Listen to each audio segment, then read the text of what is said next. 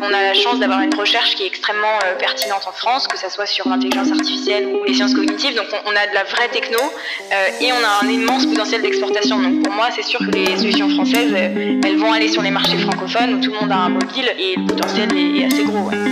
Bonjour à tous, bienvenue dans un nouvel épisode des Digital Learning Makers. Aujourd'hui, on va passer en revue le marché de l'EdTech en France avec une toute nouvelle cartographie de ses acteurs. Et pour en parler, j'ai avec moi Anne-Charlotte Monneret, directrice générale d'EdTech France. Bonjour Anne-Charlotte. Bonjour Clément, je suis ravie d'être là. Merci beaucoup euh, de participer à cet euh, épisode.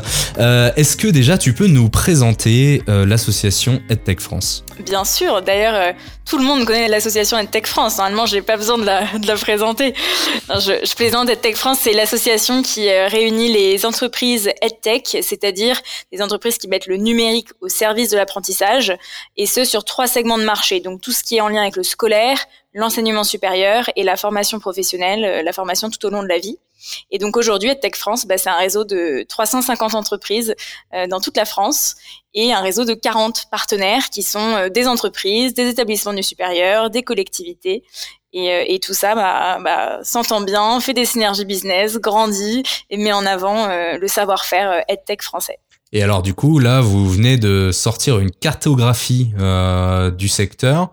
Donc un moyen pratique, public et efficace de trouver n'importe quelle entreprise EdTech selon des critères précis. Concrètement, comment ça marche?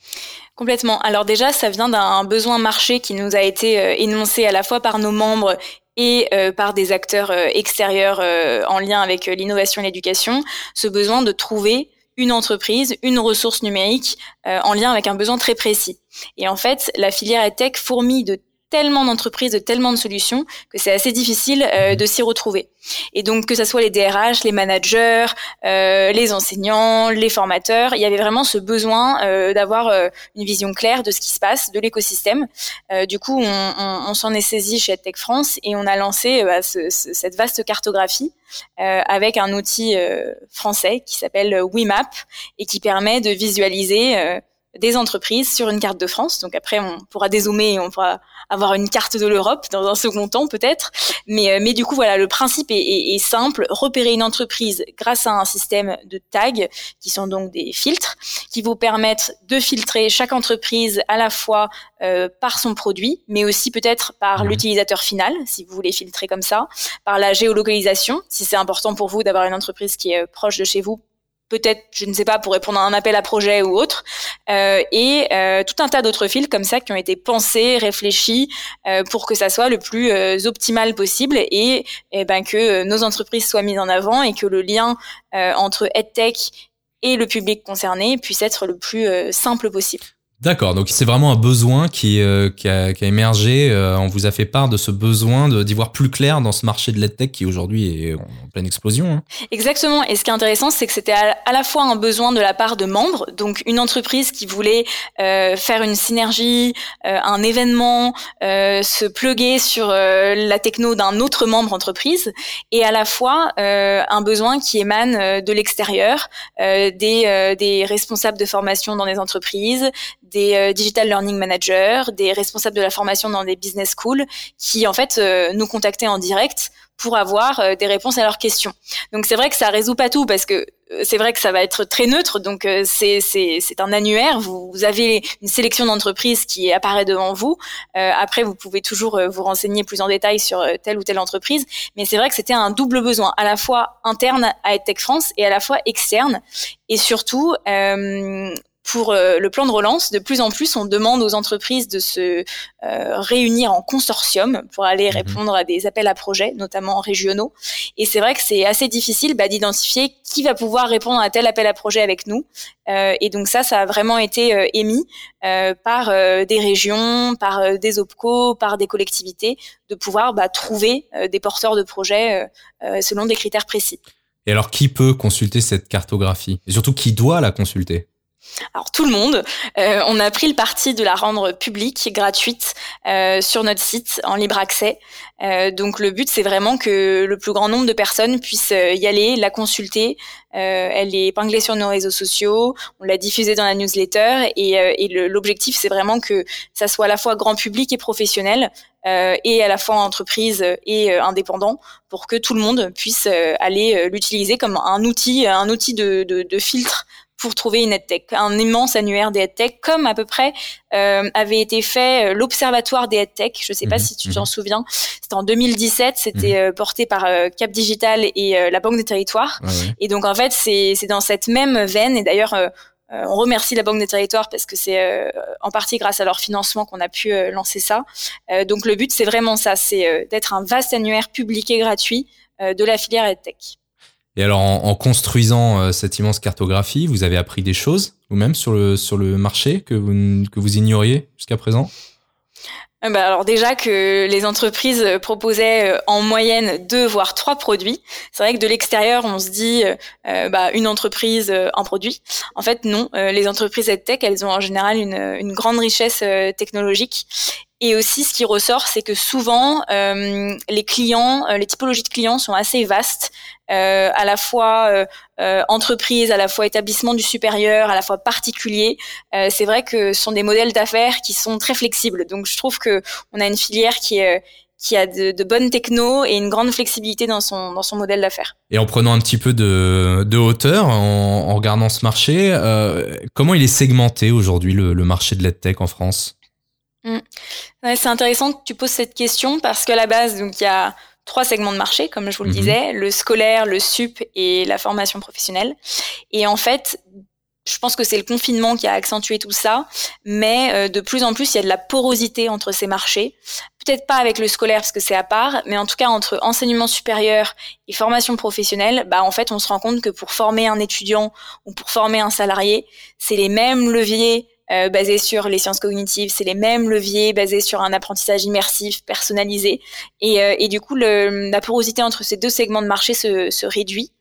Après, euh, si on parle vraiment de taille de marché, euh, on a un marché qui est quand même encore assez euh, fragmenté en structuration avec beaucoup de petites entreprises. Euh, ce qui veut pas dire petit chiffre d'affaires, ce qui veut vraiment dire petites entreprises. On a euh, plus de 65% de, de, nos membres qui ont des effectifs aux alentours de 10 employés. Mhm. Euh, et c'est vrai que ça tend à se structurer. Il y a eu beaucoup de levées de fonds, euh, il y a pas mal d'opérations inter-entreprises, mais on est vraiment sur un marché qui, qui est en structuration, notamment post-crise sanitaire.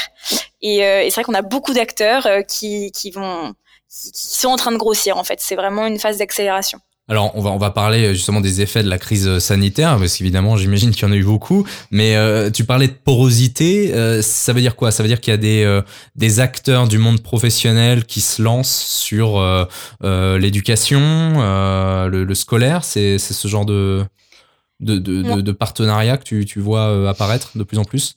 Complètement, parce que euh, la crise sanitaire a fait sauter un certain nombre de barrières euh, mentales vis-à-vis du numérique dans euh, le secteur de l'enseignement supérieur et du scolaire. Et c'est vrai que ce mhm. sont des segments de marché qui ont été beaucoup plus accessibles post-Covid. De fait, il y a eu 13 millions d'élèves qui se sont retrouvés en distanciel sur le scolaire et toutes les universités, les business schools, écoles d'ingénieurs qui ont fermé.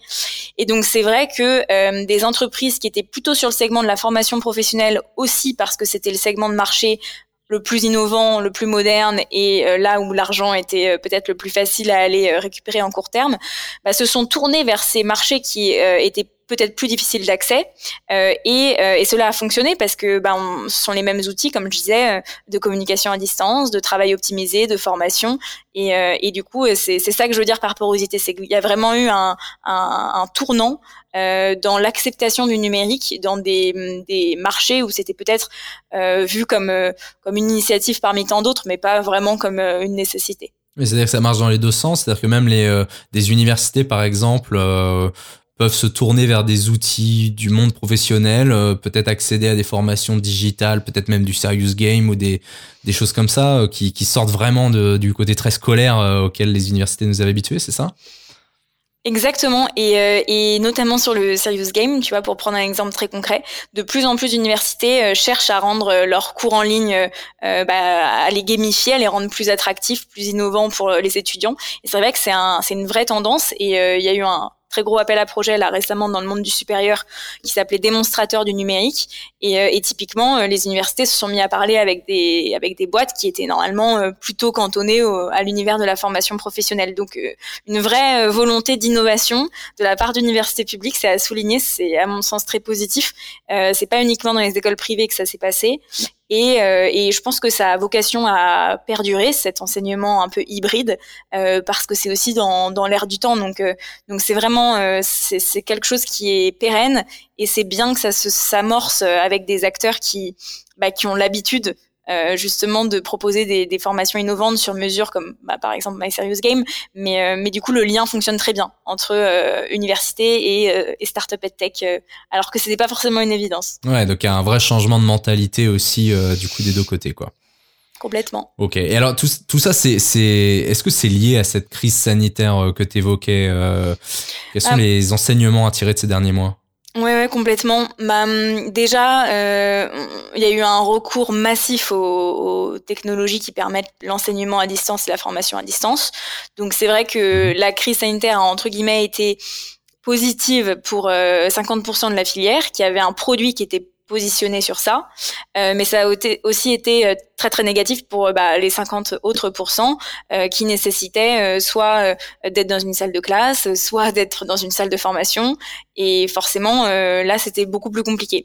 Donc déjà relativiser un peu le, le boom de la crise sanitaire sur la filière, ça a été assez hétérogène, et surtout comme beaucoup d'entrepreneurs ont mis à disposition leurs ressources de manière gratuite pendant le premier confinement, pendant presque trois mois. Parfois, certains l'ont refait là pendant sa fermeture des écoles. Euh, la hausse de la base client a pas forcément été corrélée avec une hausse du chiffre d'affaires. Donc deuxième euh, chose à relativiser, il n'y a, pas énormément d'entrepreneurs qui sont qui s'en ont mis plein les poches. Bien sûr, il y a eu beaucoup de, de reconnaissance, de communication, de marketing, et c'est toujours très bon pour une entreprise. Mais euh, mais voilà, c'était pas forcément, ça a été dur pour tout le monde. Ça c'est le premier constat.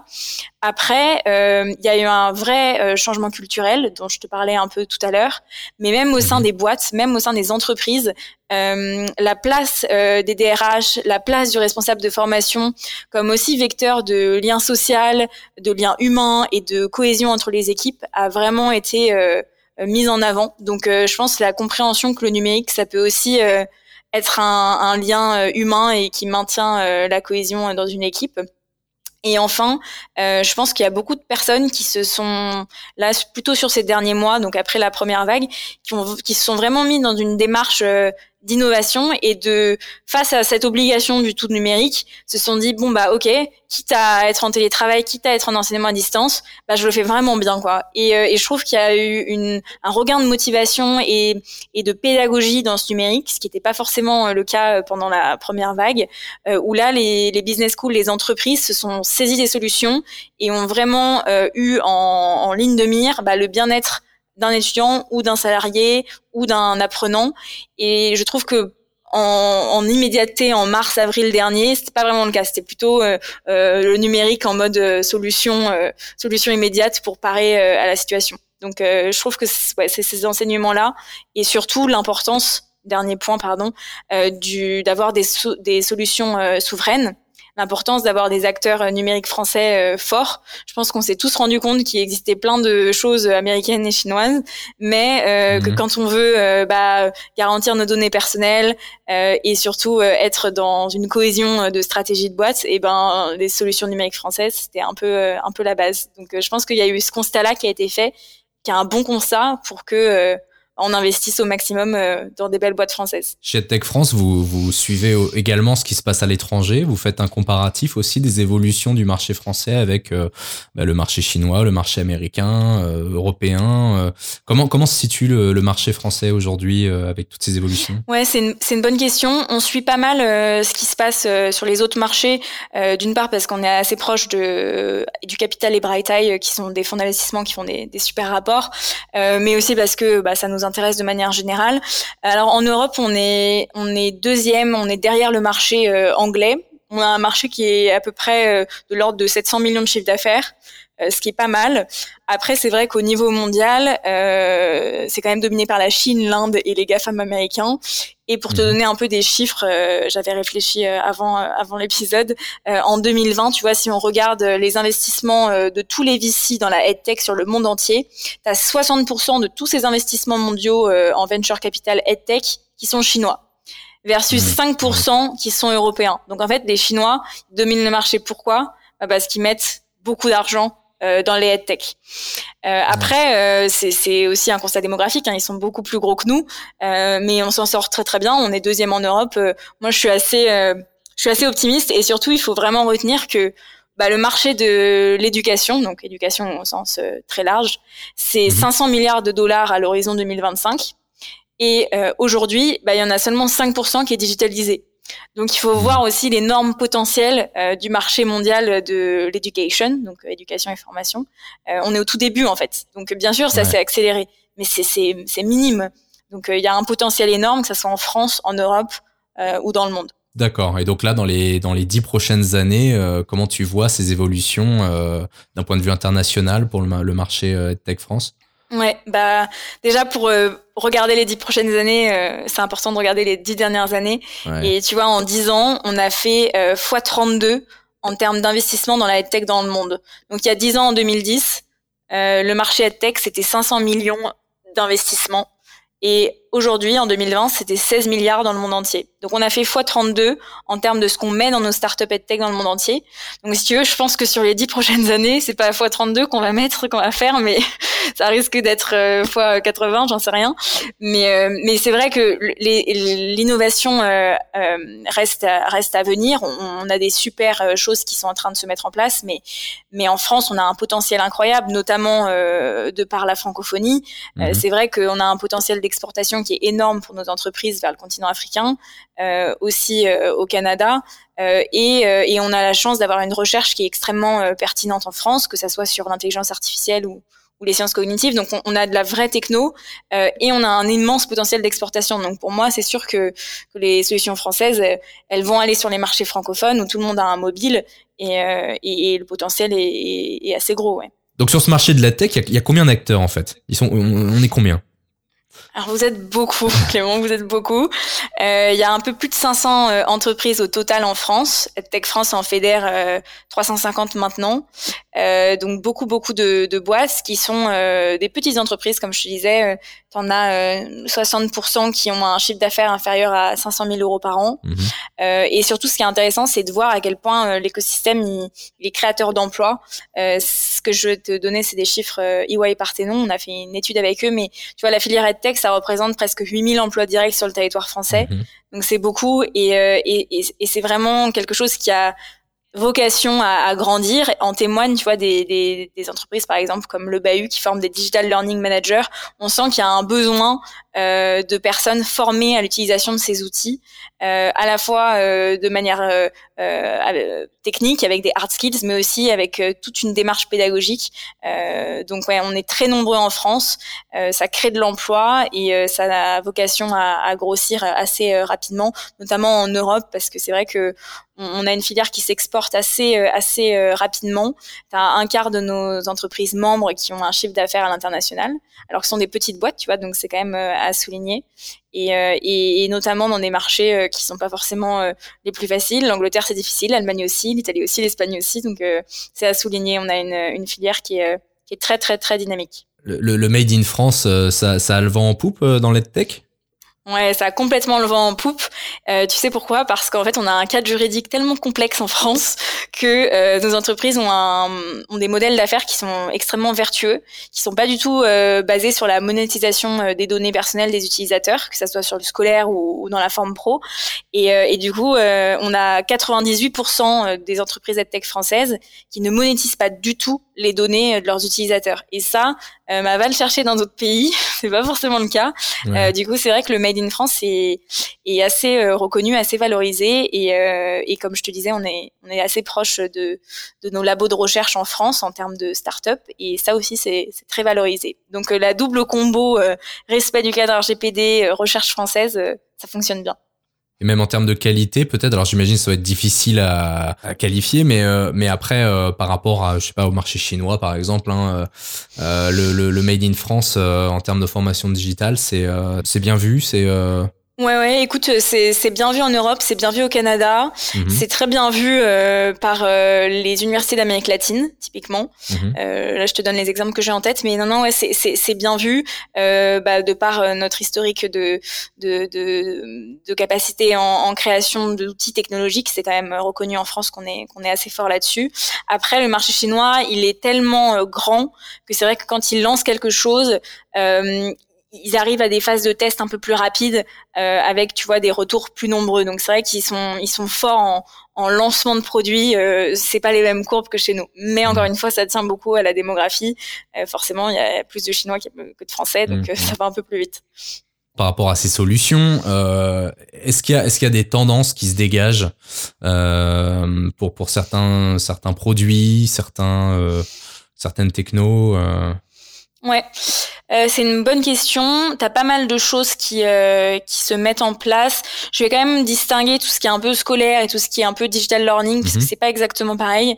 Mais, euh, mais tu vois, si je reste sur le digital learning, euh, c'est vrai que là, ce qui se passe depuis 12 mois, c'est c'est vraiment l'apprentissage personnalisé, euh, personnalisé grâce à l'intelligence artificielle. Tout le monde est en train d'intégrer le machine learning à ses applications, à ses séquences de formation.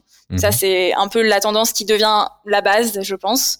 Euh, tu as aussi toute la ce qui était la niche de la réalité augmentée et virtuelle devient de moins en moins une niche. Et je pense qu'il va y avoir un moment où en fait ça va devenir assez courant d'avoir des casques en entreprise ou dans les universités. Et du coup là, ça sera vraiment une, étape supplémentaire et ça va se, commercialiser de manière plus massive. Euh, après, bien sûr, bah, on a tous compris la, la tendance actuelle, c'était qu'on pouvait pas faire que du 100% distanciel, du 100% en ligne, qui avait besoin euh, d'avoir euh, des temps physiques, donc c'est tout ce qui est blended learning. Mhm. Euh, L'importance du mobile aussi, ça c'était un peu euh, euh contraint par la crise. Certains étudiants n'avaient que leur mobile, n'avaient pas forcément d'ordinateur, donc on a vu quand même énormément de solutions qui sont qui ont privilégié la techno sur mobile par par opportunisme et du coup ça ça a très bien fonctionné. Mhm. Et ensuite, euh, tout ce qui concerne euh, bah, l'audio, là, on fait, euh, on fait un podcast. Typiquement, la sortie de Clubhouse, c'est un exemple, mais surtout l'audio learning, tu vois, pour comment tu formes tes collaborateurs avec de l'audio, comment tu crées ton image de, de, de boîte, de marque grâce à l'audio, et, et, comment tu apprends les langues grâce à l'audio. Enfin, il y a vraiment plein de choses sur ce segment-là. Donc, pour moi, ça, c'est un peu les, les pistes 2021-2022 euh, et, euh, et c'est vrai qu'il y a plein de belles choses qui se font euh, sur ces axes-là. Et dans le monde académique, c'est à peu près la même chose? Ouais, à peu près la même chose. Et après, tu vas quand même rajouter des, des, choses un peu plus précises, type euh, tout ce qui est solution vraiment de classe virtuelle interactive. Il y a vraiment ce besoin de pouvoir avoir un cours qui soit qui soit vivant, donc un cours synchrone en ligne interactif. tout ce qui est autour des examens, comment on fait passer des examens de manière massive à distance euh, sans risque de fraude ou, ou, de triche ou autre. Ça, c'est vraiment les grosses problématiques euh, sur le scolaire. Et, euh, et, après, tout ce qui est adapté aux, aux, apprenants à besoins particuliers, les élèves qui sont dyslexiques, les élèves qui sont allophones, qui parlent pas très bien français. Mhm. donc ça, c'est un peu les tendances plutôt, plutôt axées scolaires, mais qui complètent ce que je t'ai dit précédemment. Ouais. Oui, ils ont dû s'adapter à une nouvelle situation aussi, les étudiants. Et alors, justement, dans les, les comment s'est passé pour euh, pour les entreprises la la la, transforma, la fameuse transformation numérique, hein, un peu forcée par la situation? Et, quel rôle a joué la, la formation finalement dans tout ça? Mmh. Bah un peu le le rôle clé. C'est ça qui est intéressant, c'est que les entreprises ont été euh, forcées euh, à télétravailler du, du, jour au lendemain. Et ce qui est assez marrant, c'est que euh, elles se sont toutes plus ou moins tournées vers le digital learning manager en disant, écoute, comment on fait en fait pour faire des choses en, digital à, distance. Là, je parle plutôt sur les PME. Et, et c'est vrai que du coup, la formation a vraiment été vue comme un, un pilier de, du télétravail, ce qui n'est pas forcément le le, le, but ni, ni l'objectif mmh. premier, mais les responsables de formation ont vraiment eu ce rôle euh, de porteur d'innovation et d'aller trouver en fait des solutions EdTech étaient capables de gérer ce distanciel. Donc ils ont vraiment eu un rôle d'aller chercher des solutions de gamification, euh, d'applications de communication, euh, de, de, de, de, chat, d'applications d'auto-formation, enfin bref, des applications liées au bien-être, plein de choses. Euh, donc c'est vrai que c'est beaucoup passé par eux. Euh, ouais, sur, les, sur la dernière année, ils ont eu un très très beaucoup de boulot, beaucoup de boulot les responsables de formation. Mmh, oui, j'imagine. Et, euh, et, comment comment on accompagne euh, tous ces changements euh, dans, dans la durée? Ouais, c'est assez euh, compliqué. Il faut euh, déjà de un être très euh, sûr de là vers où on veut aller.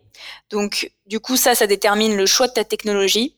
Il faut pas arroser ses employés de 10 000 technologies différentes. Il faut cibler les besoins immédiats pour l'entreprise et pour les collaborateurs et du coup choisir basé sur les besoins les bonnes technos, pas en choisir trop former ces équipes à l'utilisation de la technologie. Si vous mettez en place quelque chose qui est lié au digital, une solution de formation, quoi que ce soit, mais si vous formez pas vos équipes, personne ne va l'utiliser. Donc ça, c'est hyper important. Euh, et, euh, et toujours avoir des temps euh, physiques, des temps présentiels. Si les gens se sentent contraints à l'utilisation d'une techno, euh, c'est pas pérenne. Donc ouais, euh, cibler les besoins, former, pas trop utiliser des outils et avoir des temps physiques et bien sûr euh, euh, remettre de l'humain, donc avoir quelqu'un qui accompagne euh, ce changement, qui soit un référent, c'est très important. Est-ce qu'il y, y, a une envie de la part des, collaborateurs de revenir à, plus de présentiel ou est-ce qu'on va vraiment rester dans... C'est quoi ta vision du future of work? Ouais, c'est intéressant. Écoute, moi, je pense que on, on a besoin de présentiel pour euh, travailler au mieux. Après, je pense que les gens se sont euh, habitués à beaucoup de liberté et de flexibilité que le numérique apporte. Donc, je pense qu'il faut que ça soit euh, un numérique choisi.